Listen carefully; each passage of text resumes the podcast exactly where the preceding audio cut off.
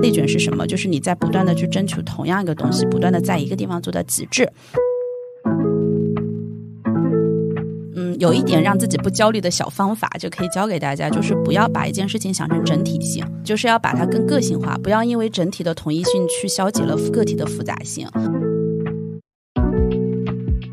我们太想用工业化的思维，或者是互联网产品经理的思维，把这个小孩儿这个产品打造的很好很好。我觉得这是不对的。对于我来讲，我觉得教育很美的瞬间，其实是很多这种非常不经意的瞬间。我还是回到这个词儿，就是信息不对称。很多时候，包括我自己也在想，很多时候确实是父母的认知或者父母的资源决定了我们能走多远啊。你们从来不是世界的大多数，包括我们，包括你们，我觉得都是一样的。你们咱们能听播客的听众，可能也并不是这个世界的大多数。大家好，我是柚子，我是晴朗，我是噗噗猫，我们是陪伴你的身边人。我们在过往的节目里呢，和大家聊过了如何找工作啊、搞对象啊，还聊过好几次搞钱、催财啊这样的热门话题。直到最近，我们小团队复盘的时候，才意识到咱们身边人竟然还没有和大家正儿八经的唠过教育这件大事情。对的，所以这次我们找来了一直在教育行业深耕的国际教育观察者 Summer，然后来做客身边人。嗯，是的，今天我们的现场情况是，就是除了柚子，他是九六年的，我和晴朗以及我们的嘉宾 Summer，作为初代九零后，我们一共是四个女孩子聚在这个小房间里来和大家聊天。那我们有过一些相同的教育经历。包括我们都算是从小地方通过高考这条路来到大城市读书，并且选择了在上海这座城市生活。所以今天我们除了会围绕嘉宾 Summer 他熟悉的当代中产教育，还有精英教育做一些探讨之外，我们还会聊一聊我们几个人看到过的和接受过的县域教育，还有升学高考的一些经历，以及教育公平这件事情。对，那下面我们有请嘉宾 Summer 给大家简单做个自我介绍。嗯，大家好，我是 Summer，我的中文名字叫做夏景。然后很多人都说我这个是个艺名，其实是我文艺青年爸爸给我起的一个名字。他说是上下结构的，特好玩儿。那我自己也是啊，初代九零后，然后也是经过了非常不一样的教育体系，现在是在上海工作，然后创办了自己的一个很小的小公司，然后也是一个初代创业者吧。之前跟你预采访的时候，有了解到，其实你是学习。政治学这个相对于小众一些的专业毕业的，那么想问一下，你毕业之后是什么契机会想要从事教育相关的工作的呢？其实也是蛮巧合的，我觉得很多时候人生的事情，它确实是一个就我们没有办法预知的一个黑天鹅事件啊。就我从来没有想过我会来做教育行业，对，因为我小时候的梦想就是想做记者，对，那当然现在从事的这个东西也是有点相似的。所以我在大学的时候是非常坚定的读了新闻学。后来呢，老师说这新闻学咋挣钱呀，对吧？就张雪峰 老师也说这个学啥都别学新闻啊，这新闻是最垫底的行业。然后我后来就说，那怎么样学一门傍身？的技能吧，那是啥？可能就经济学，对吧？就经济学比较能挣钱，所以大学读的是双专业。然后读完经济学之后呢，也在一些金融公司实习吧。后来会觉得说，那这个东西好像不是很适合我。机缘巧合的时候，在大学参与了一个项目，就忽然意识到我好像对人很感兴趣。当时香港中文大学有一个项目是我特别喜欢的一个老师做的。当年我们是第二届招生，然后我后来就也跟大家打个广告，这是第十一年了。对，最近老师正在大陆进行演讲。对，然后我们去呃读了这个研究生的项目，叫大中华地区的政府与政治。我就觉得特别有意思，因为我对人就发现，哎，这个东西好像对我挺感兴趣的。我很想知道 A、B、C 跟我们有什么不一样，对吧？在香港长大的华人，然后在台湾长大，同样说中中文的人，他们跟我们有什么不一样？然后我就升了这个专业，也很幸运就升上了。我觉得我算是一个因为比。较 P 嘛，所以比较 involve 在整个环境里的人，所以我在香港参与了非常多的公益组织，然后非常多的政府组织，然后毕业之后也比较巧合的就进入到了一个非常好的一个投行工作，也都挺幸运的。对，也算是大家所谓的上岸了，就是进入就在香港找到了一份在中环最核心地段的一个高端金融的工作，做投行。然后，但是后来又觉得投资银行这个 title 确实听起来很好，嗯，但我做的是法务相关的，法务就是非常无聊。我对我来讲，可能有听的小伙伴是做法务的，就对我这个性格的人来讲，我觉得每天坐在那里对数字、对表格，我觉得好像不是很喜欢。然后恰好这个时候有个朋友在美国创业，然后他说：“哎，我们正好有这个项目。”当年是二零一三年。二零一三年是个什么概念？给大家了解一下。就你们二零一三年应该都已经大二，我高三，我一四年本科毕业，那看来我俩差不多大。我是一二年毕业的，对。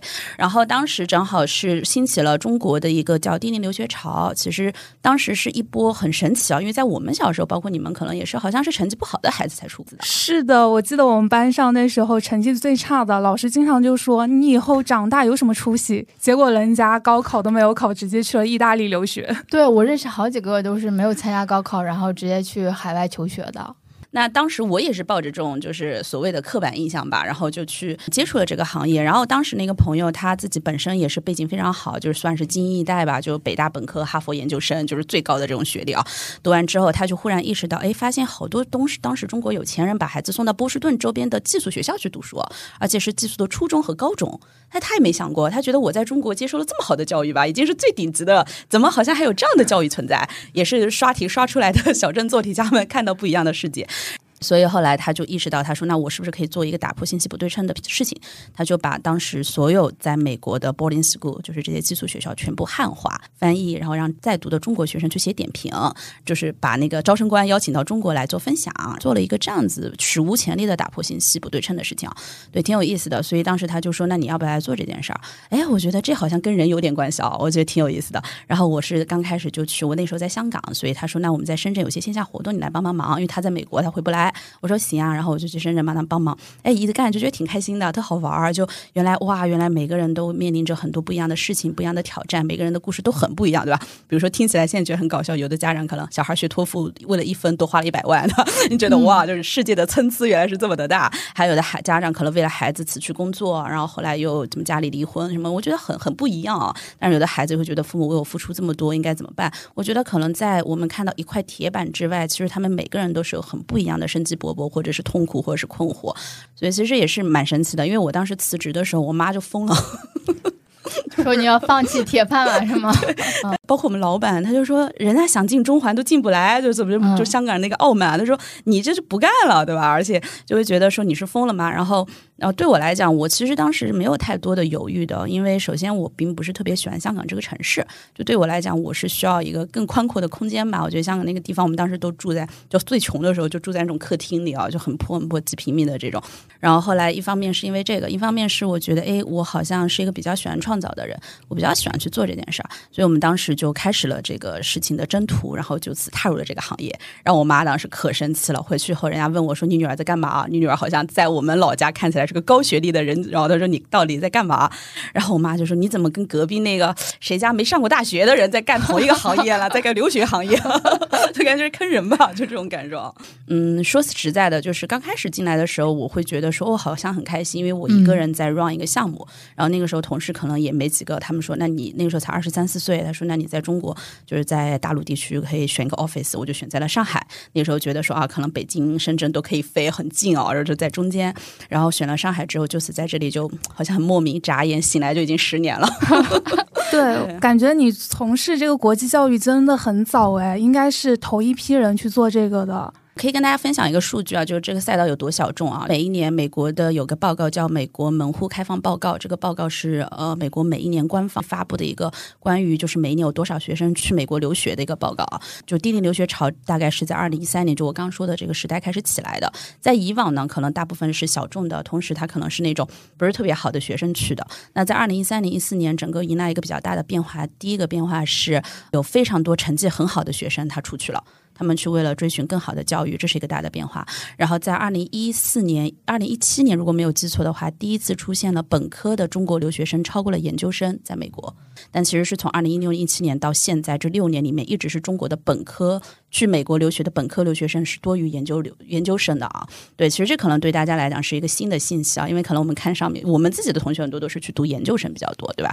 包括我自己有看数据，就清北可能每年有百分之二十的学生会去读这个研究生，但其实本科学生是很大的。那这个量有多少呢？最新的数据的话，如果没有记错的话，应该是三十三万中国留学生是在美国。那其实也不算一个太大的数字，因为每一年 这个本科毕业生就业大概就是一千多万人。对，那其实三十三万是一个小众市场。那在在这三十三万中间呢？他可能会有，嗯、本科留学生大概是在十几万的十几万的样子，嗯、硕士研究生可能十几万，然后还有一些是低龄留学生，低龄留学生就是没有拿学位的，就是本科以下学历的，就比如高中、初中小学交换生这些学生，这些学生大概在一年一万多人的样子。对，然后很神奇，就是这个行业，您说很小众吧？我觉得它当然是小众的，但另外一方面，它的数字小众，但同时它所创造的一个产业值是很大的。就也有一个之前艾润咨询第三方报告讲过的，是一个两万亿吧，大概一个留学产业值，这个产值其实是跟中国的奶茶行业是一个一个产值的。对，其实是蛮神奇的。嗯，那我想问一下萨默，就是你们现在做这个国际教育，都是服务哪些群体呢？比如说，是不是那个中产家庭会比较多，然后他们比较关注对于孩子的一些升学规划吗？还是什么样子？国际教育，我们现在其实是有，比如说去研究生读研究生也算是国际教育，但我们现在做的叫 K 十二国际教育。K 十二国际教育就是从幼儿园到高中阶段的国际教育。那其实你把它做一个简单的定义啊，一方面可能是呃以出国为目的，以嗯中国国家课程为核心，加上外语特色和全人教育为理念的教育体系。对，这是一个非常官方的定义啊。什么意思啊？就是说，嗯、可能这些孩子他们大概率百分之百是不会参加高考的，就不会走高考这个体系。他们可能从进入这个学校这一天起就知道，我未来就是要离开这个国家的，我是要去出国的。那目前在上海这样的学校大概有一百多所，它不算是一个大的体量，但是有一百多所，在全国大概有嗯接近三千所左右吧。嗯、这个是一个体系。那么他们的家庭呢，大部分我们这么听下来，首先是费用上肯定是会要去承担这个支付能力的家庭。那一年也有多也有少的啊，就像上海的学校最贵的可能一年三十几万，然后相对便宜一点的双语学校可能一年在十万左右，对，十几二十万的样子，这是一年的学费的开支。那除了学费开支之外，可能你有一些额外的开支。我们一般都会跟家长说，预留一倍到一点五倍的值，那就是说你一年为孩子的学习，就是为孩子这个为一个小孩儿可能支付的费用在三十万到五十万到六十万之间不等吧，就大概这是一个我们所谓定义的这个阶层啊。嗯，我这边了解到，其实我们现在都生活在上海，我们会觉得在一线城市国际教育好像比较的发达一些。包括我在上海也经常会看到，会遇到什么像惠灵顿这样的一些学校，还有包括上海中学国际部这些都应该属于国际教育的。二三线城市他们会很注重这个国际教育吗？嗯，整体来讲的话，从我们继续回到这个数据来讲，因为我本身就读经济学出身的，就相对来讲比较喜欢看数据来。嗯，整体来讲，最多的人群一定是江浙沪，长三角是最早出国的人群，而且是最多的人群之一。嗯，从上海来讲，一年的话，大概出国的人数，小朋友的人数大概是在两三万左右吧。那它其实就是占了我刚刚说的这个十几万里面的百分之三十了，已经是挺多的了。对，然后其中还有一部分可能是北京，对北京的北京其实是集聚了所有北方的资源，全部在北京，孩子都会送到北京去。还有一个就是珠三角大湾区整个这一地带，还有一个大家想不到的，我成都、昆明其实也是有一些，包括西安，就是有一些西部的地区、西部的城市也是相对嗯国际化教育走越来越靠前的一个地方啊。我觉得从数据来看是这样子吧。对，那其他的话，我觉得二三线城市的家长现在随着互联网的这个信息扁平化，我觉得也大家越来越意识到这个事情的。对，我想补充一下，就是刚刚我们一直说国际教育，其实还有一个部分在于，很多人可能听到说哇，要花这么多钱，好像觉得有点恐怖啊。我们很多家长因为这样就很焦虑啊。我们其实一直说国际教育。它很多时候它是一条更宽阔的路，更宽阔的是给你选择。包括我跟我老家的朋友也说，我说比如说让你们出四十万或者五十万，或者就是整个给大学大学读书，可能在这么多年的积蓄是出得起的。但其实像你去欧洲的一些国家，它其实是能够做到这个这个数值的，所以其实也是 OK 的。对，就没有那么夸张，它是一个风景游人的一个东西。对，那二三线城市目前我觉得它是有个蓬勃发展期吧。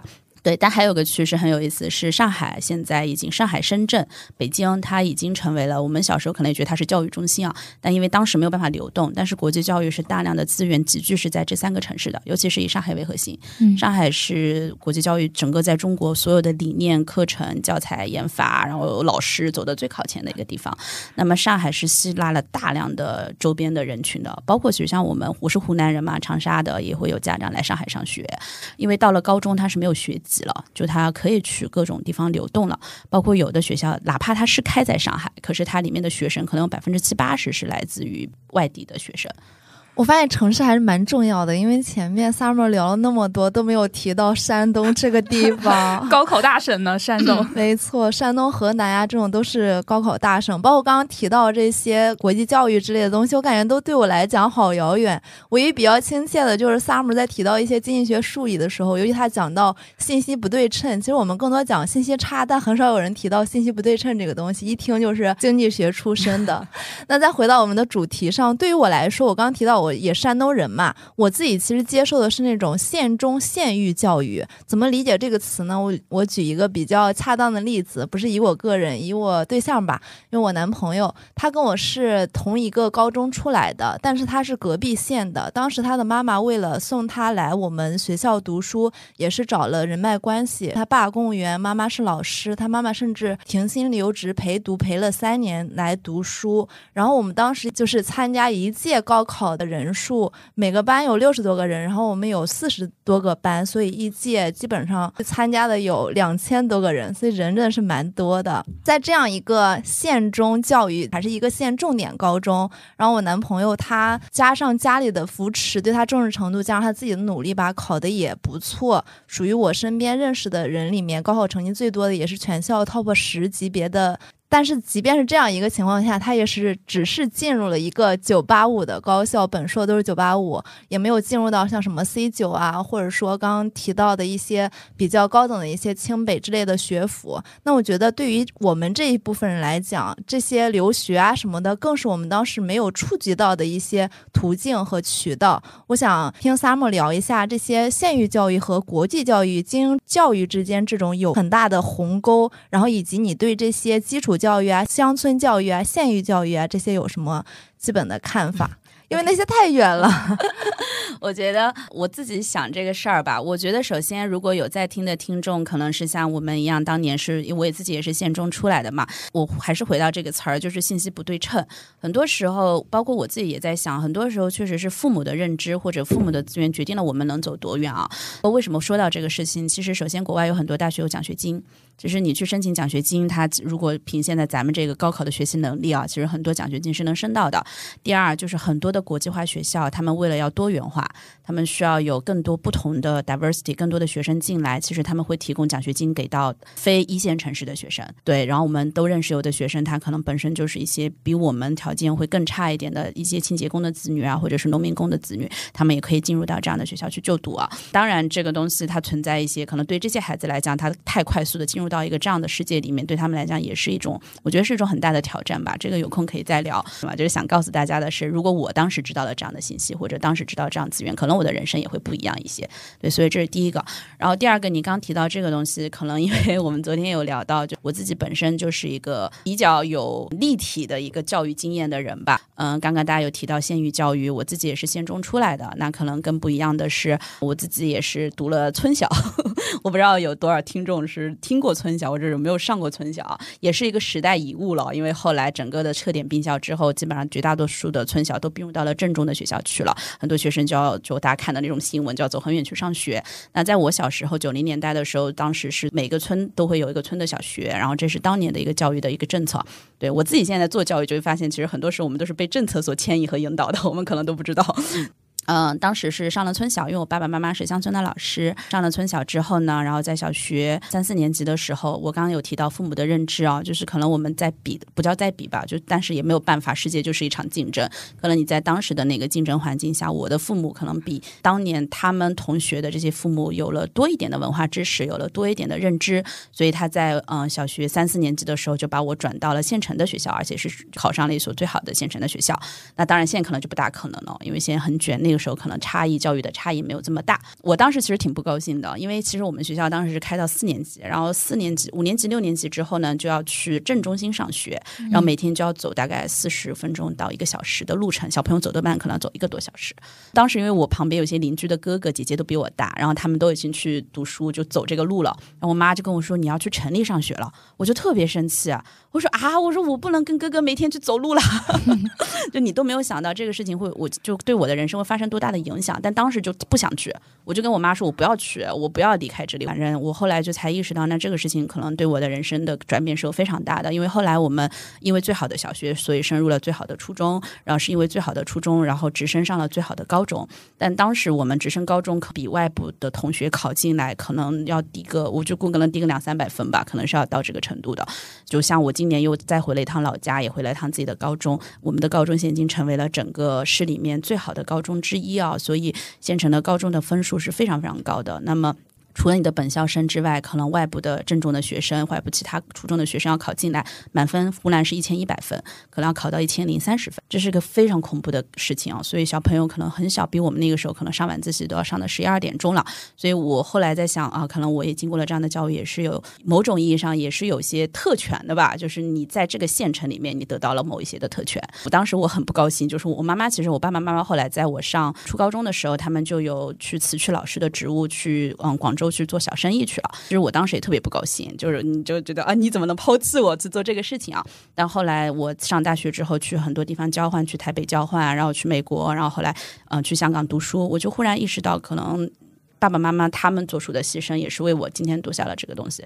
但在我当年，我就觉得是我的努力，我好厉害，我好优秀啊！但可能后来回过头来想起，可能都跟我没有关系。其实可能就是父母在这个时代创造了这样的机遇。如果他没有给我那二十万去香港读书，可能我也没有办法就是获得未来的人生啊。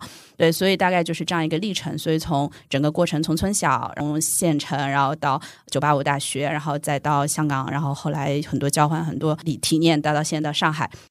我听到这里特别有感触，我感觉真的是爸爸妈妈的努力也是离不开的。我发现我的同学，嗯，很多人他们的父母要么就是公务员、医生、律师，要么就是从政的，富二代都很少啊，就做生意的也很少啊。一一般感觉做生意的，他们可能说江浙那边会稍微多点。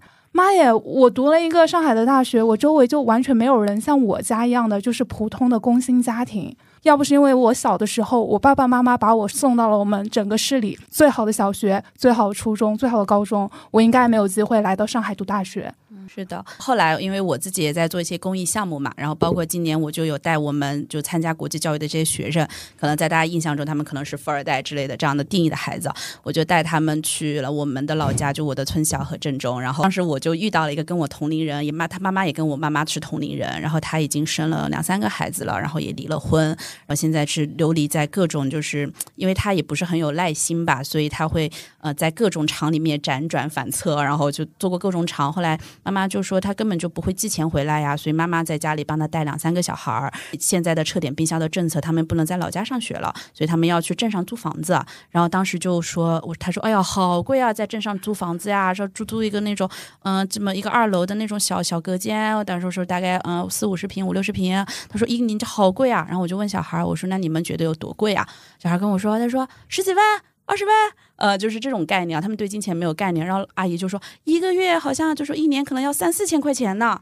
他们聊这个让我想到了之前，就是我第一次接触到那个幸存者偏差。之前的话就是问我的那个上海同事嘛，然后我上海同事结果跟我说他念的是专科学校，当时我就震惊了，因为他跟我同龄嘛，都是九四年的。然后我就在想，哎，上海这个高中这个升学率这么差吗？他为什么会念专科？然后后面他跟我说，上海就是卡的比较严，就是大概他们的升学率就是百分之五十，所以很多这种学区房呀、挂钩啊，会导致家长会很焦虑，因为他他们。也不想让自己的孩子去从事一些蓝领类的工作。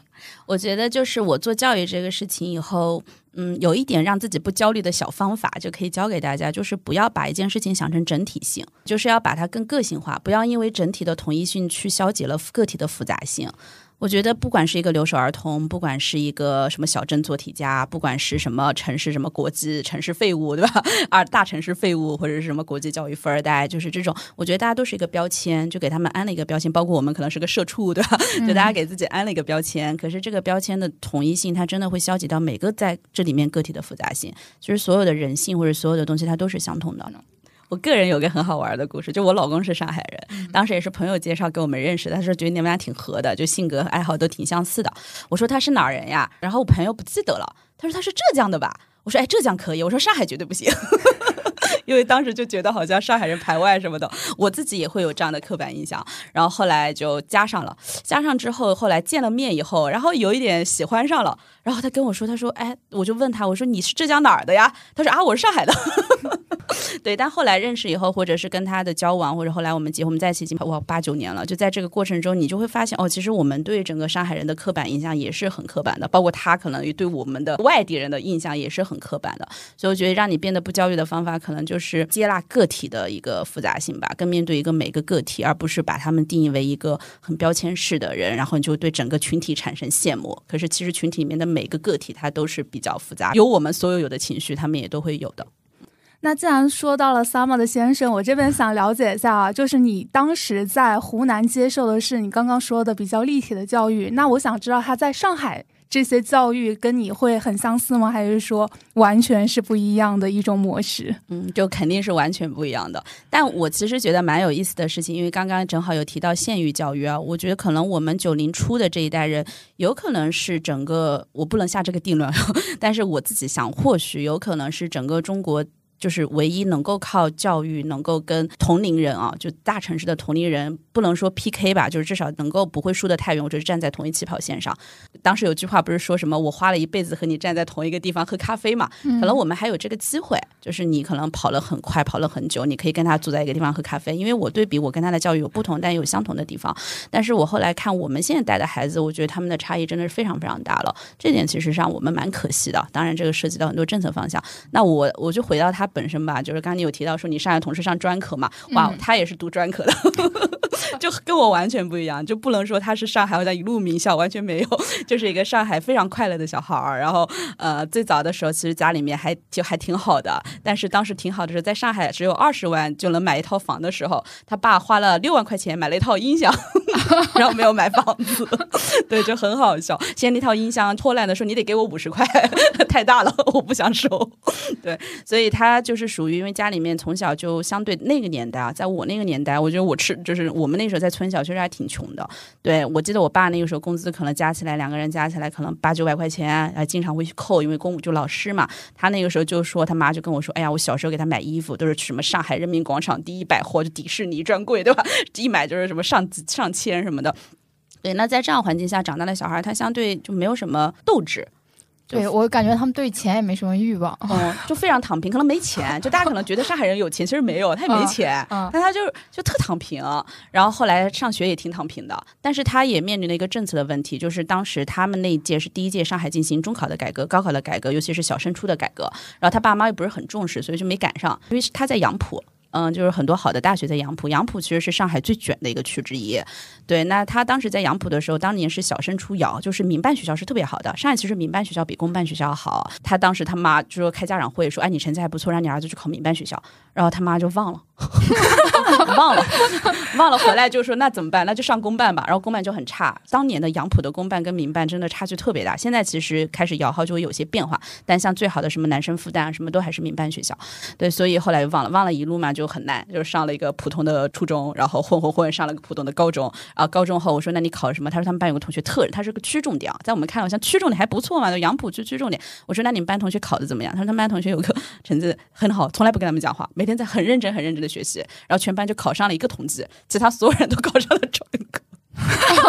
就是他们的升学率这样的吗？上海的升学率其实非常掐尖的，就我们一直说四校八大，就是那四校八大的学生，可能百分之，比如说复旦附中、交大附中、华二这种，可能基本上很多很多学生就可以上非常好的大学。对我上海不是有很多亲戚吗？然后我上海的表姐们。他们都是读的大专或国外留学的，他们也是有点像是 Summer 先生他的父母一样的，就对小孩子的教育不是那么在意，可能说他们会觉得，呃，在上海嘛，家里头几套房够吃够穿就行了嘛，不用那么卷。他们经常就有的时候看到我说：“噗噗猫，感觉你好累啊，每天都在加班，然后也没有生活，也不结婚，好不容易从小地方来到了上海，接受了好的教育，现在找了不错的工作，但是每天活得很累。”我姐姐还跟她小孩说：“不要像噗噗猫小姨这样子那么累。” 你被作为反面教材了是吗？曾经是家里的骄傲，现在变成反面教材了。对，但是呃，就挺好玩的。对，是这样的。就现在我们家就是属于我每天在外面，然后嗯他其实后来因为运气很好，我觉得人真的是靠运气。你说跟他的嗯努力有啥关系啊运气真的？很重要，对吧？当时考大学的时候成绩太差了，说要调剂，调剂有两个专业让他选，一个计算机，一个国贸。他调剂到计算机去哦了，想了想，他本来很多同学选国贸，然后他嗯妈也跟他说：“你选国贸吧，因为家里很多人是海关的，说你选嗯国际贸易以后，咱海关找个工作不挺好？”他想想不行，他说：“我觉得不好玩儿，他说我就选个计算机吧。”那一出来赶上整个大厂那时候刚开始兴起，刚开始建是吧？对然后哗哗哗的，对吧？现在说自己是他们公司学历最低的，就招进来的人都是对吧？都是名校学生，他们老板都不敢相信，说你是啥？你是啥？对，但是就真的是运气啊！那个时候大厂还算属于一个什么计算机，还属于一个冷门专业，对，然后就整个就是这样子，就越过越好嘛。到现在就肯定挣的比我多很多。我已经走向了一个从一个什么所谓的我妈说一个不正经工作的代表了。对，所以我觉得也是靠运气和命运吧。但是很多时候我也会跟他讲说，我说我觉得。他可能给我带来一些，因为我很紧张。我相信很多人可能我们做，就我自己定位我是小镇做题家，就是嗯很紧张，心里总是有个目标。嗯，就这个目标如果没有达成，觉得自己不够好，对吧？考了九十分嗯也觉得自己不够好，就这种焦虑感和就社会时钟在不断的催促着我们往前。我觉得他们的社会时钟会更慢一点，或者是他会更很有松弛感，对，很有松弛感，他会更有自己去考虑。我有一天就跟他聊，我说：“我说你看你都不努力，我说你从小也不努力，你现在也不太现在公司其实也挺躺平的，但是运气好。我说你这公司也很不努力，我说你怎么办呀？我就像我妈说我一样，就特焦虑。然后他就跟我说，他说他说我小时候不努力，我快乐呀。我现在不努力，我哪怕以后失业了，我就焦虑一会儿会儿。嗯但是我也还行。他说，可是你看你一直这么焦虑，你小时候不快乐，你现在也不快乐，你以后也不快乐。哎，我说，哎，说的有道理，对吧？人家到时候失业了，四十岁、三十五岁被开了，可能也就焦虑个那几年，然后再说吧。他说就就留给当时候再说吧。车到山前必有路嘛。我我觉得这个心态还是蛮好的。对，我觉得我是从他身上学到这些，但他可以从我身上，我觉得也得到了很多，我觉得面对生活的能量和激情吧。我觉得很多时候，我就一直跟他说，生活是很立体的，包括也跟我们的学生说，生活是很立体的，对吧？我们吃到了，就像吃很多不同味道的糖一样，或者是不同味道的三明治一样，我们每一层每一层有不同的味道。我们可能小时候我在村小长大，我有河边抓鱼、挖野菜的味道；去县中，我们有这种同学八十个人挤在一个教室里的味道。然后我们去各种地方去看不同的风景，来的来到了上海，干过大公司，也做过小企业。我觉得你是在不断的体验这个生活的过程本身。那我一直跟他开玩笑说说，你看我们在干嘛？我在外面挖野菜、爬山，什么什么 什么什么什么跑的时候，你们在干嘛？他说哦，我在商场里的亚马逊丛林里爬。对，我觉得他生活就不会很立体吧。对，嗯所以我觉得很多时候就是看到我们没有的，也更要看到我们有的东西。对，我觉得这个也会可能缓解一点焦虑吧。嗯，对你说到这里，我非常的有感受啊！我也作为一个小城做题家，我感觉我自己在这方面也特别的焦虑。相对来说，我的男朋友他是江浙沪的小孩，江苏人吗？哦，不是，无锡锡人。对，江苏人 不能说无锡，不能说江苏人，要说他是某个市的人。中国无锡，对对对，中国无锡。他就说他小时候从来就没有什么上过晚自习，也没有上过任何的补习班。我当时我也是啊，真的啊、你这么厉害，对我没有上过补习班，我因为我觉得我父母对我来说就是比较散养的一个状态，所以我小时候也是经常下河去摸摸鱼，然后在那个田间，因为我们不是种那个水稻嘛，抓蚂蚱什么的。父母对没完全没有规划，但是因为我妈以前是老师，所以我我的很多老师都是她的学生，然后老师就会照顾我一点点。对，但是每次补课这类的我都没有参与过，因为我觉得很烦。嗯，说到这块儿，我就要提一下，我觉得其实父母在于孩子的整体的就业规划中起到的作用还是挺挺重要的。就我感觉我我我我爸妈就是对我没什么规划，然后我当时也还是通过自己买那个杂志，我才知道有二幺幺啊、九八五、一本、二本这样子，然后我自己给自己定了一个高考目标，就是我至少要考出二幺幺，然后走出内蒙古。哇，你们真的太幸福了，竟然没有晚自习。我也好羡从小慕有点是被鸡娃鸡到的，虽然说我妈妈没有怎么激我，但是我妈妈的姐姐就是我的姨妈，从小就跟我妈说什么你不管你女儿没有关系，我来管你女儿。就我从小学开始就上各种补习班，包括我中学是在我们那个市最好的中学，我也是上晚自习要上到十点。我觉得还是要感谢姨妈，要不然你可能现在就是在厂里打工，然后已经有两两三个孩子了都没。是有可能。所以我觉得真的就是很多时候教育跟我们的父母的影响也息息相关啊。包括我其实认识 Summer 也是通过他的自媒体“谷雨星球”，他有一个栏目叫做“一百个妈妈的故事”。就我想知道，就是你为什么会想在几年前去策划并且发起这个计划？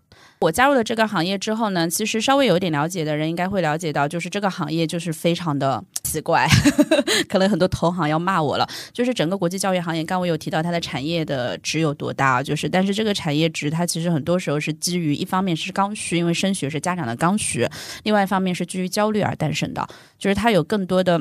焦虑，他才能够去卖掉更多的课程，卖掉更贵的课程，然后他所以会在整个行业会制造非常非常多，就是看起来可能你们会在各种社交媒体上刷到，对吧？我小孩三年级就怎么怎么怎么样了，然后我什么上哈佛有什么秘诀，对吧？我怎么怎么样？体制内其实因为政府监管是比较严格的，那么他不大能够宣传状元，其实现在已经是不让宣传状元状元了。但是在这个国际教育行业，因为它相对是一个市场化的东西，当市场化和教育 meet 的时候，就是相遇的时候，好像。像这个东西会发生一些非常奇怪的化学反应，然后就会出现很多人就嗯会利用这个家长的焦虑去制造很多的焦虑，去让家长买单，对吧？就像我们说状元的这个东西，可能我们都很少听到这个词儿了。可是，在国际教育，每一年都是在不断的炒什么什么孩子上了哈佛，什么孩子上了耶鲁，什么孩子上了斯坦福，就是他可能上了哈佛、耶鲁、斯坦福的这个瞬间，可能全网就会知道，就我们整个行业都会知道，而且嗯，可能来来回回就是不断的写，不断的。说对吧？就是所有的标题都是这些东西，就是它已经是制造了一个非常至高的崇尚这个教育成功学的一个地方。那么所有的教育成功学都是要花钱来买，可能越早买越好。就大家所制造的理念，就是越早开始买单，你的孩子会发展的越好，对吧？呃，甚至很好玩，就比如说出了一个哈佛或出了一个藤校，就美国最好的大学之一的藤就是藤校，那可能幼儿园的。老师都会跳出来说：“这是我的孩子，对吧？非常的稀奇啊。对，但是我们也做过数据的统计。那么，其实每一年在中国这么多孩子申请三四万，就是十几万留学生，那每一届可能三万多人的申请中，可能也就是只有大概一百来人左右，而且是除掉一些重复的数据啊。那么能够上哈佛的，可能今年就十六个孩子，整个中国就包括。”中国裔，他可能中国籍，他可能在美国上的高中，在南非上的高中有这样的孩子，那他其实也算中中国籍的永久居民，那他其实只有十六个人，是非常少的一个群体。可是为了这十几二十个人，可能整个的市场都是在疯狂的宣传这些东西。那我就会觉得说，我作为一个新闻人啊，我觉得读新闻的人还是有些，就是这个对于信息的追寻和对于深度东西的一个追寻和 良知，对我觉得是有一些这个东西存在的。我就会觉得说这个东西不对，它好像你在制造一个非常大的。信息茧房，你再给大家一个很大的误区，就是我好像只要鸡娃鸡的够狠、够早、够努力、够有成功的榜样，我就可以把它记进去。其实不是的，所有的教育它有天赋的问题，对吧？他孩子有天赋，有时运，有他这个当下遇到的很多很多不确定，遇到有没有遇到一个好老师，其实这些都是我们不知道的事儿。就我们太想用工业化的思维，或者是互联网产品经理的思维，把这个小孩儿。这个产品打造的很好很好，但我觉得这是不对的。对于我来讲，我觉得教育很美的瞬间，其实是很多这种非常不经意的瞬间啊。然后后来我觉得不行，然后我就说，那我得做一个这个讲讲真实的东西。那当时很多人就说，那你做这个事情干嘛呢？就大家都说这个，谢谢哈佛，谢谢耶鲁，谢谢 MIT，对吧？比较好挣钱，比较好挣钱，对吧？你马上人就来了，我怎么上哈佛？老师一百万的套餐搞起来，对？所以那我们就，我觉得这事儿不是我干的，我就写那些东西。跟我有什么跟我跟我没有情感的链接和当然我们有写啊，但是只是一部分而已，很少很少，可能一百个有一个这样子。那我就觉得我们是不是应该很多时候也是我们自己在这个行业里制造了这个茧房，就是这些发声的传媒人在就是所谓的自媒体人在制造了这些东西。那能不能我们做一个不一样的东西？我们能不能做一个？戳一个小洞，就仿佛它是个暗房一样，所有人都在高呼哇哇哇，然后你就感觉我好像顺着这个一条线就可以走过去。但是可能我戳一个小洞进来，很好像会有一些不一样。对，所以我们当时就说，那我们想传播一些过来人的故事。那同时我也发现，可能就只有十几个人，那还有两万九千九百多少个孩子啊，还有那么多人，他们在过什么样的生活？对我觉得所有的新闻，因为我读新闻出身的，我觉得所有的新闻报道或者是新闻所讲的良知，都是在看，我觉得普通大众吧，就不能说就是就是或者说是。所谓的弱势群体啊。对，当然他们不算是弱势群体，但是在整个是相对性的弱势群体。对，所以我们是想做这个事儿，所以我当时就找了走过了这个教育路的妈妈，他们可能本身就是在上海也是有鸡过娃，有没鸡娃的，对吧？有成功的，也有没成功的，就是他们到底有什么共性呢？对吧？可能有，但也不多。对，所以可能就是找了一些家长，然后我们当时第一期就做了一个妈妈，她就是三十八天就送小孩去早教，华师大教育学毕业的妈妈，所以从小就觉得啊，我这个华师大教育学了，我不得培养出一个怎么样的天才小孩出来啊？所以是三十八天送小孩去早教，呃，还没说话就开始学英语，对，从小吧，从早到晚课排的满满的，然后呢，上了上海最贵的公立学校，就是最贵的学区房的公立学校。对，然后后来在可能四五年级就开始规划去高中，美国读高中，九年级去读高中，天天来听讲座。我认识他的时候，他可能小孩那个时候他很小，对吧？后来就很夸张，就我们还有家人怀着孕来说，老师，我想申请我让我孩子上哈佛，怎么上？这很恐怖的，就整个这种教育的就是产品经理思维啊，就是令人恐惧。后来就是他就跟我聊，后来我认识他，我跟他聊那一年是两年前嘛，他的小孩当时刚上大学，他其实就上了一个可能在大家看来，就说实在的，可能我们当时小镇的同学，他可能努努力，然后也就搞半年的语言学习，也能上的一个学校，对，大概就几十名的这样的学校，前一百的这样的学校，他也会想说，我花了一千多万，我一年烧掉一台奔驰，他就跟我说，说我到底图什么呢？对吧？就这到底图什么？所以我们是写这样的故事。那其实你会发现说有没有反思？当然有，我们不是说只是猎奇，他一定有他的反思。他的反思就是他虽然作为一个呃华师大毕业的专业人士，但是他忽视了他孩子本身的兴趣，或者忽视了孩子本身的发展规律。他太早让这个孩子揠苗助长了。所以我觉得现在出现一个非常神奇的现象，就是大家都说鸡娃嘛，就好像鸡娃在小学，家长总是跟我说他一点都不成熟。他一点都不懂时间管理，他不懂时间规划，他没办法安排自己的时间，他不自律。我说我的天呐，他在小学二年级，你到底要他怎样？就他从小会安这样的很多很多东西在小孩身上，所以小孩会为了满足家长，他会一开始表现出这样家长要的样子来。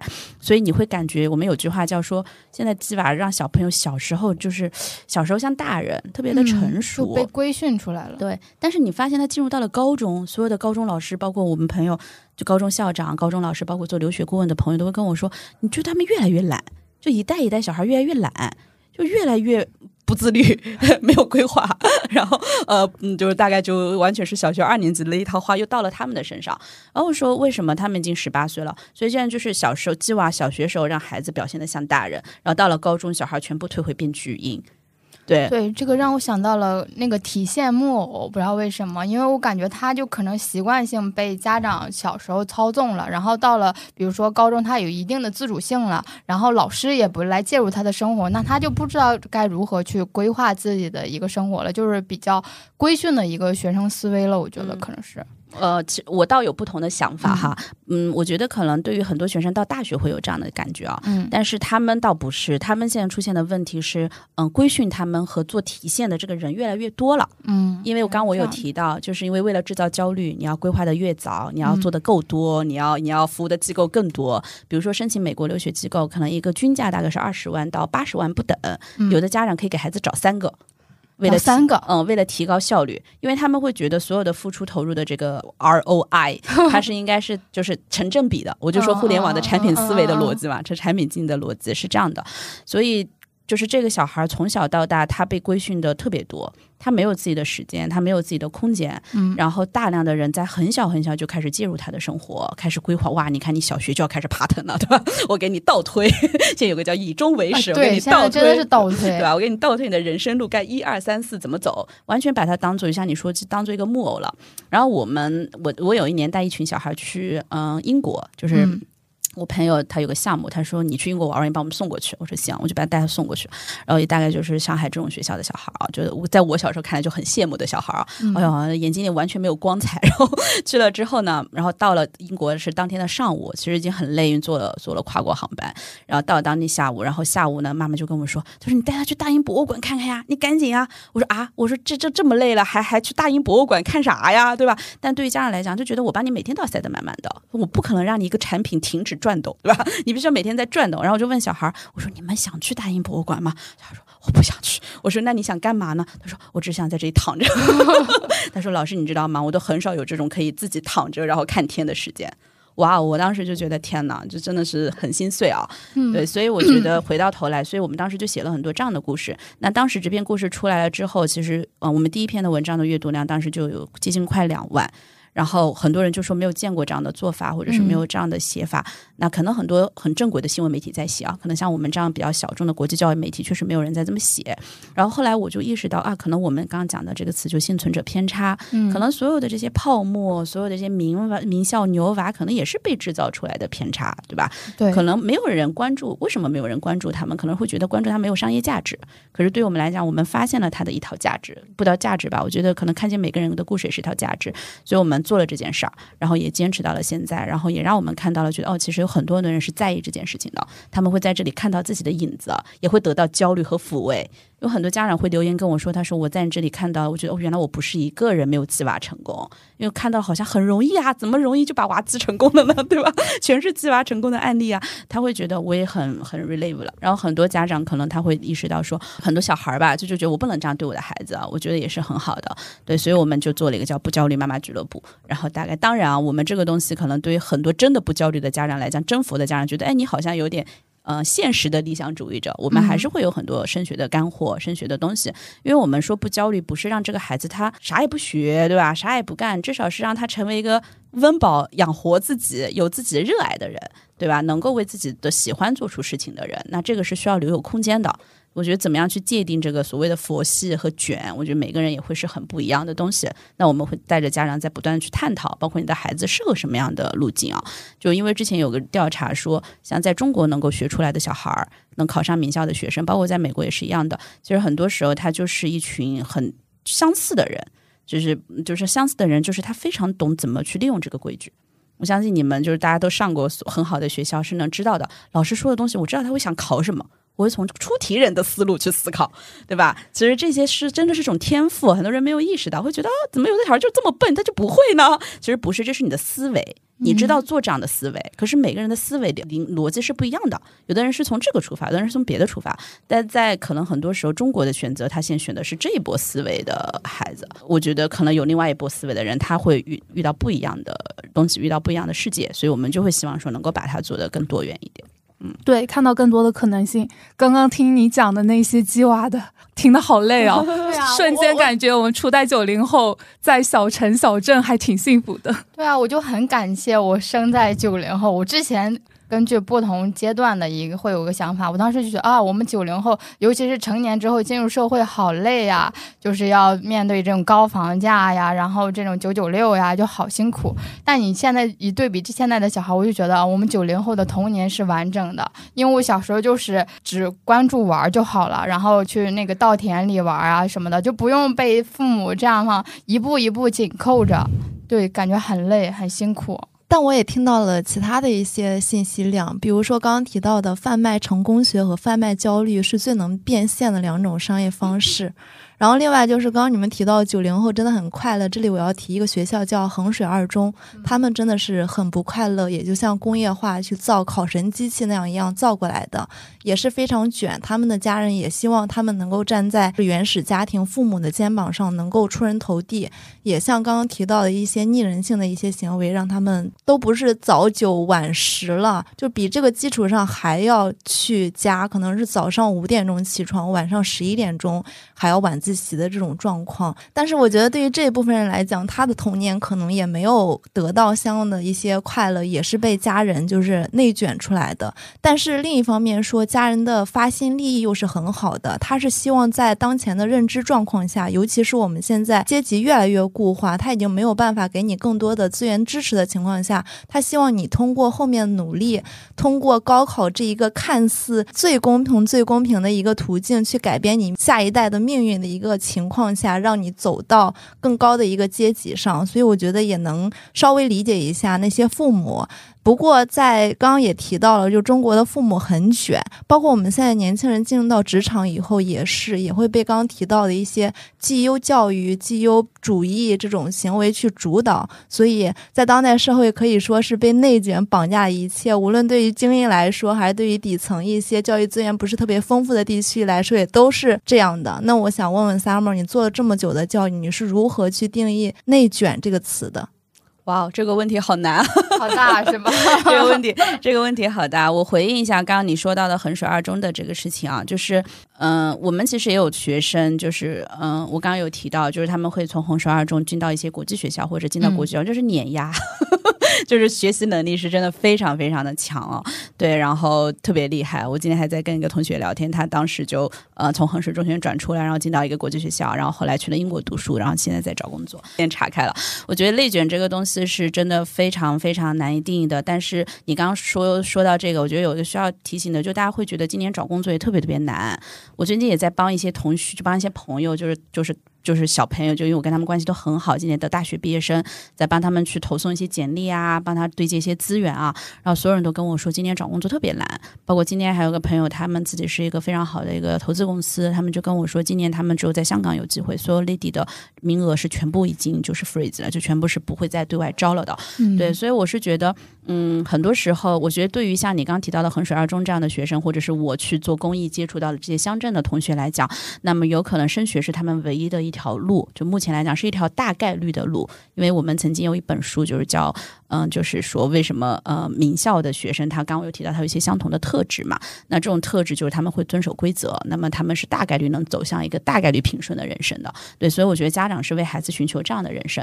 那么很多时候很多人会说，那好像名校学生没有什么改变世界呀，没有做得很好，反倒是一些什么什么学生做得很好。那么这些他们可能是一些极端主义者，就是要创造改变世界，你一定要是逆常识、逆规矩去行事。的，那么他们其实极极端主义者，极端主义者靠学校教育是教育不出来的，学校教育只能教育，我可以我自己也是学校教育出来的一员啊，就是只能教育像我这样的。平庸的呃守规矩的思考者，我觉得只能是这样。那么，但是它是一条大概率会通向让你人生变得平顺的一条一条道路。所以读书还是很重要的。那么，对于城市中产的家庭来讲，我觉得他们的目标可能会不一样一些，因为他们已经没有了生存的压力。那么，很多人是现在内卷是什么？就是你在不断的去争取同样一个东西，不断的在一个地方做到极致。就其实一直说我们在做蛋糕，对不对？就是可能我前两天还在跟我朋友聊这个事儿，就大家都在做蛋糕，可是你看上海这蛋糕店多少呀？每天出来新的，每天排队的新奶茶店、新蛋糕店，而大家只想做这个品类，把它做好。对吧？可能有的人就会换说，我把蛋糕蛋糕做得更大，或者是把整个的市场做得更大。我们要去开创一个新的东西，有没有交叉的新的东西出来？我觉得这是很多时候我们欠缺的一个东西吧。所以我一直跟中产家长来讲，就如果你已经温饱已经解决了，你也不靠你孩子给你养老，对吧？你也没有改变家族命运的需求，那么对于他们来讲，内卷确实是很没有必要的一件事情。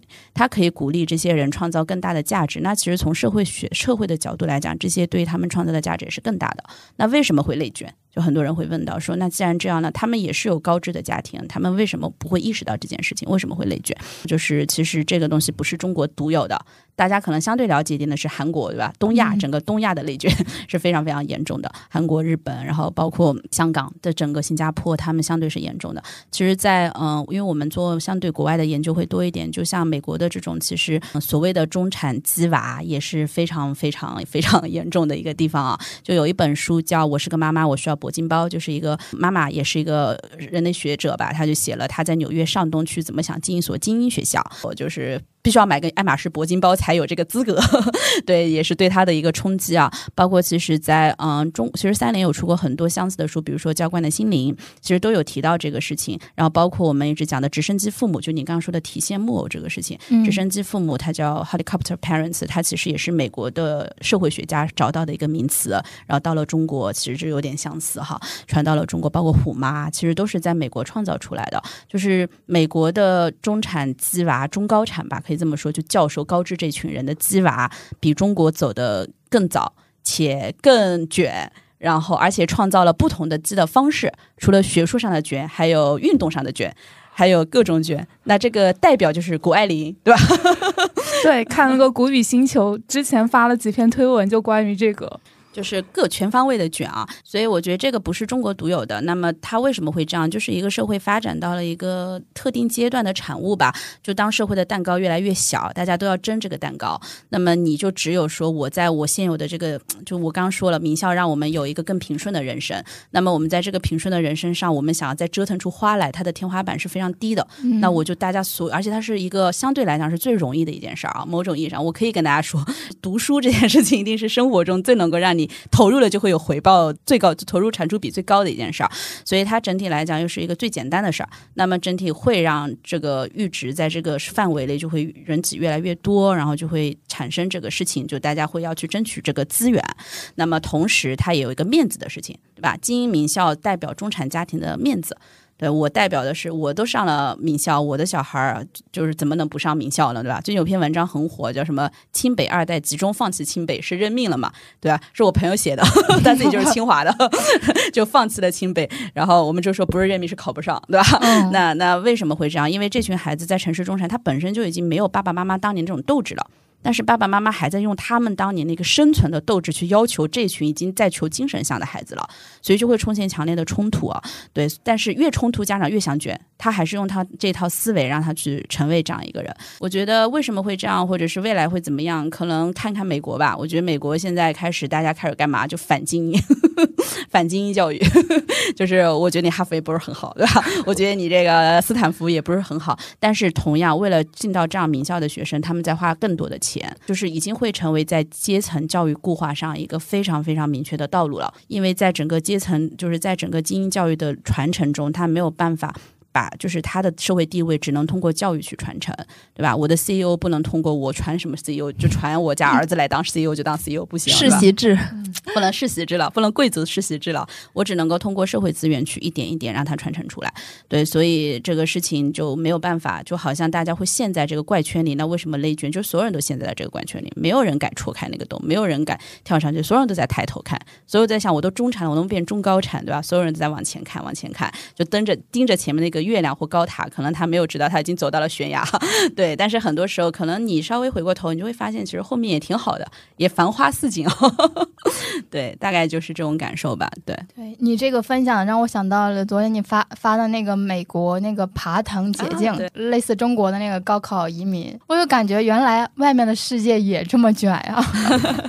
呃，最近还刷了一个词儿，就是有个有有一个学生跟我说，他说怎么去了美国，感觉他们都不睡觉的，因为其实说实在的，就东亚人的觉很多时候是内耗。韩国人不睡觉，韩国人、美国人也不睡觉，不睡觉，就是他们这个，他们可能从小搞运动，然后他们所有体现出来这个精力真的是超级好。对吧？我们其实中午可能还午休俩小时，他们就一个三明治，哇哇吃完就赶紧开始干活。对，然后包括我老公一直在外企啊，就是在非常好的外企，就是那种外企的互联网公司。对我说：“你们现在卷吗？”他说：“我们印度人可不要太卷，他老大在美国，他们这个部门在中国，他每天凌晨五点钟，人家印度人爬起来就是跟他们开会。然后还有大家就觉得欧洲很不卷嘛，他们有个部门在在在德国还是在比利时？他说哪有不卷？他说他们上次跟人家约会。”人家比利时人说什么？哦，我们几点？他说啊，你这不是凌晨三点吗？他说没关系，it's OK，因为全球经济下行了，我觉得大家都还是希望就是保住这份工作的，所以大家可能就觉得哦，我们好像很累，就很多时候是在内耗。我觉得整个东亚人的卷是不断的精神上的内耗，他们那种卷是外面的，比如说我去搞个什么证，我就是我我去攀岩，我要去干嘛，然后就会是这样的。这个让我想到之前就是我朋友跟我说的嘛，就他同事，因为他在阿里嘛，然后他同事就是被裁员了，然然后之前可能就是。P 八这样子，就是年薪比较高，几百万这样子。但他找了几几个月的工作之后，然后主动降薪到三十万，都没有小公司愿意接上他。然后他们又背了很高的房贷，然后还有这个子女的教育也花费很多，就整个就导致很焦虑。所以他面临的就是困境也是比较现实的。所以他其他的同事看到他，那就可能还是想要拼命表保留自己在阿里的这份机会，那就会越来越卷。我觉得很多时候中产真的是被消费主义绑架的一生啊！是的，我也是吧？我觉得只要大家戳破了消费主义这个迷思，一切就嗯不焦虑了。对啊，我又感觉现在真的是由奢入俭难，就是这种的状态。就我还是那句话，为什么是你呢？就我总是会这么问自己啊，就是为什么是我可以住上这么好的豪宅？好像我也没有付出，就是没有好像出卖我的灵魂或良知啊，就是这种感受。我觉得大家就是，我觉得教育现在也，我们也只讲就是。我们现在说教育像股市，就国际教育它像股市一样，就是大家所有人都在小道消息，我有好多小道消息，你一定要买。中国人的故事哦，中国人的故事，你一定要涨，你买了一定会涨的，我相信你，你投资了一定会涨的，嗯，对吧？谁买谁知道是吧？结果变成中国人的棉被。对，就是被消费主义绑架的一生。我觉得不管什么也好，只要你警惕，就是只要你发现它有消费主义的倾向，我觉得所有人号召这个东西买了有多好，买了有多好，对吧？包括我们学校也是十几万的学校，买了有多好，买了也不亏，对吧？那要想一想。嗯，是的，嗯。然后刚刚在提到这个整体的教育分享中，我发现就是妈妈可能就是她这个角色就是存在感和责任感会。更强，然后我也发现，就是之前我有很多同事嘛，就男同事，他们都不想下班了，也不也不想回家，然后其实也没有事情可以做，他们给的理由就是说回去带小孩啊，然后辅导作业好累好辛苦呀，然后我就想问一下 Summer，关于就是妈妈和爸爸这个角色分工的问题，就是你有什么观察到什么现象吗？嗯，OK，我觉得有一点会越来越好，是越在所谓的。大城市吧，我觉得好像整个男性育儿的参与比例相对会更高一些。像我们做活动的话，可能妈妈和爸爸的比例可能在三比七，对，就是爸爸可能会有百分之三十，妈妈会有百分之七十。那当然还是以妈妈为主啊。所以我们为什么做妈妈故事？刚刚有一点其实没有提到的，就是因为我们是一个非常关注女性，也让关，就是我自己也是个女性主义者吧。我觉得妈妈在这个社会中承担了太多太多的压力，然后他们需要一些发泄的地方，需要一些不需要再用各种名校牛娃、各种别人家老。供别人家的小孩去绑架他们了，就是大家可以在这里发现，就讲他自己所有亲身的故事。刚刚我说的这个妈妈，她也很坦诚的跟我们讲，对吧？她花了这么多钱，小孩怎么菜，她怎么办，对吧？其实她讲完，她也放松了。然后听了她讲的东西，加上哦，原来也还有比我，对吧？就这样，就大家都在这个互相疗愈和互相治愈的过程中吧。因为我觉得女性，尤其是在城市里面，给绑的这个枷锁太深太深了。对，就是我一方面好像觉得我要照顾好家庭，然后一方面我又还要我有我有我有我是我个独立。女性对吧？我需要有我的职业，对我需要我有我字体，我我有个体。对我觉得大家给自己的这些东西，我们会觉得我有选择。我觉得大家都会觉得说我可以选择 A，我可以选择 B。其实没有，就是当 A 和 B 都给你的时候，你好像放弃了 A，放弃 B，这个代价就更大了。所以我不愿意放弃，这反倒是比女性就是加了一个更大的枷锁吧。我不知道大家有没有了解到，就今年诺贝尔经济学奖颁发的一个哈佛的女教授啊，对她其实研究的就是在美国整个女性的平权就。职业女性或者是全职妈妈，她们在职场就高校名校毕业生，就是大学毕业生的妈妈们，在职场十年或者是十五年的这个整个的变迁，他们的经济收入的变迁啊，嗯，对，就比如说我到底是先成家还是先立业，或是怎么样？那他这个研究，他的这本书叫《事业还是家庭》，他今年拿了诺贝尔经济学奖。那其实很多人说他很水，就网外网有很多人说，好像你给他就是因为她是个女性。大家迎合了这个女性主义的思潮，但我们觉得诺贝尔奖能关注到这个话题也是非常非常好的。那也引发了很多人对这个关注。那我们当时也第一时间写了篇报道。那很多人会说，那它是一篇研究美国的报道，它跟我们有什么关系啊？那其实它研究的是从一九一零年到一九八零年，就是七十年跨度的女性。那我后来发现，为什么我会很焦虑，或者会感觉到很共鸣，是因为在我们的身上，可能八零九零初的人的身上，或者七零后的人的，就七零末尾的人的身上，可能在这一代人身上，它可能体现出除了他们三代。人的纠葛，或者是三代人所面临的困惑和挑战，因为我们发展实在是太快了。对，对于女性，可能我们小时候是一个什么教育，到我们现在面临一个什么样新的思潮，未来我们的孩子会面临一个什么样的新的思潮。那同时，我们也会用女性主义去写很多关于女性女性主义的话题，去引导家长们去思考。就是很多时候，我们会把很多责任往自己身上揽，会觉得自己不够好。呃，我好像不是一个完美的妈妈，就会被很多新东西给定义，对吧？我不是一个满分妈妈，我不是个完美的妈妈啊！我今天又加班，又没有陪我小孩儿，他没有上公园儿。哎呀，我好焦虑，我孩子成绩不好都是因为我。就我觉得中国的女性，或者是我们女性从小在受到的教育，自我反省了，嗯，太容易自我反省了，始终是在自责，始终是把所有的责任揽到我身上，而且是非常的去共情和理解别人，对吧？哦，他肯定是有事儿，今天没回来。对吧，我前两天路过我家门口，就有一条长路，从地铁走过去，大概四五百米。然后我就看到前面怎么所有的车停在路边都亮着红灯。然后我想，哎，这等人嘛也不至于吧？这大晚上的就快十一二点，怎么都亮着红灯等在这儿？然后我就看过去，哇，第一个第一辆车，一个男就一个爸爸，可能爸爸吧，一个男中年男性躺在那儿刷手机。前面哇又一个，前面又一个，就连着四五辆，你知道吧？很短的路上。然后我当时就特别生气，我就说，就是老婆可能在家里面管小孩，你就在这里刷手机，你还觉得你好累。对吧？但是妈妈们就会很理解他，我老公好忙，那为什么没有人去理解他们呢？所以我们会希望说，从女性主义的视角，让他们意识到我不是一个人，这些东西是系统给我们带来的困境，是我们被困在了这个系统里。我已经做得够好了，就是我跟可能做了六十分的妈妈，可能已经比一百二十分的爸爸要好了。整个社会对于女性和男性的评价的标准是太不太不一样了。那我们也采访了很多职场妈妈。就他们就是，当然我们问这个问题，他们也会反问我，就是说为什么你要问我怎么平衡职场和家庭？你会问男性吗？我说其实我也会问的，因为对我来讲，我觉得他们会啊，家庭为什么要平衡家庭，对吧？这也是一种回答。那么其实他们怎么样，我们也会看问他们怎么样去做好时间和家庭的规划管理。像我们之前写过什么精力管理啊、掌控时间呀、其实对他们来讲都是很好的一些，可能看起来很成功学或者是很工具类的书，对他们都是一个很好很好的规划。诺贝尔奖的那个书有一个很有的结论是：中国，我希望未来会有一天会这样，在美国这样的社会里。女性在孩子上大学以后，就是大概进入到了四十五、四十六岁以后，他们会迎来一个事业的高峰期。就我们当时用一句话说，就是女性在用一生的时间去缩小跟男性的差距，就他们跟男性的这个薪资的差异和职位的差异会越来越小。那当然，这是在美国这样的社会，可能在中国这样的社会里，可能我们还需要更多的时间去努力。所以，我们其实，在教育行业有一点很好，就做过妈妈之后，她可能会在教育行业找到一份属于她的定位和这属于她的一个职业吧。对，然后我们遇到很多妈妈，她们自己开始做家庭教育啊，会做一些相关的产上相关的尝试，对自己开一些舞蹈工作室啊什么的。我觉得这可能也是对女性一些。就更好的支持吧，但是怎么样能让他们在一个公司发挥话语权，甚至有在社会上有非常大的影响力？我觉得这可能是我们这一代妈妈们需要去就是攻克的课题吧。嗯，是的，我觉得讲的蛮好的。包括刚刚提到的一些丧偶式婚姻，其实都是现在社会上的热点话题。包括女性主义，现在其实很被诟病，可能觉得是在就是创造男女对立这个视角。但其实我们之前也做过一期女性主义的专题，其中也有提到过一些关于女性主义的概念。有兴趣的话，可以回看我们那一期。然后刚刚聊到的一些关于女性被看到和她承载的一些压力，还有就是我们时代发展太快了，因为我们中国用了可能二十年走了人家几十年或者上百年的这样一个进程，其实对于男女来说要求都是非常高的，所以男性承载了很大的压力，与此同时，女性也承载了特别大的其他方面的一些歧视和枷锁。那在这个地方呢，就是。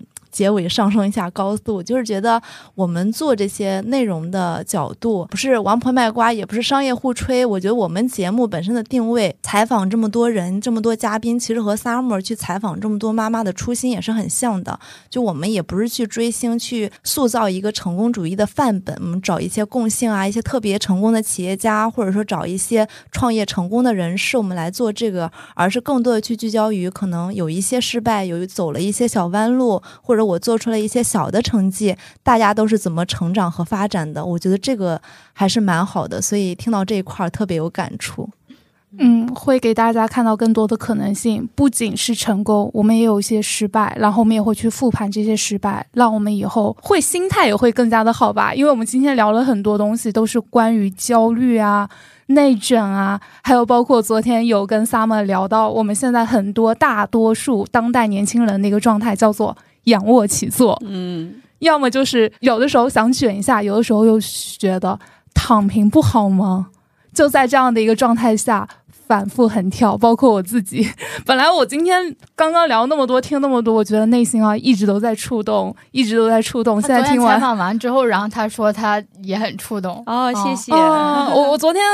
Emo 了很久，我跟他们说，我就像我那个海龟汤那档节目一样的，我要变成张艺谋了，就一直都很难受。晚上回家睡觉，还跟我男朋友聊了很久。我说聊教育这个东西对我太沉重了，我就是一个小镇做题家，还让我去聊那么沉重的东西。但今天聊完之后，我又释然了，因为这个问题也不是你一个人能去解决的。整个中国，不管是东亚还是全世界，美国，他们都有这样的问题。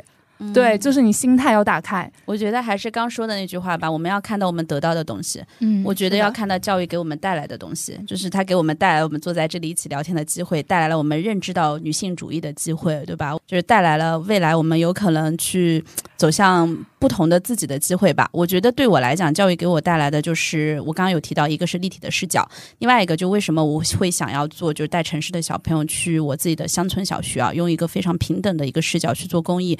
不管我们是不是吧，我觉得大家一定要接纳一点，就是对我自己来讲，在我的定义中，我一直觉得中产一定是社会的顶流支柱。但很多时候，很多人会不断的会觉得说，我不是中产，我不是精英啊，对吧？好像你说这个词儿是在侮辱我，或者在怎么样。但我一直觉得，我们受过了好的教甚至是受过了很好的教育的人，他就应该是这个社会的精英。精英他不是一个贬义词，精英是承担社会责任的人。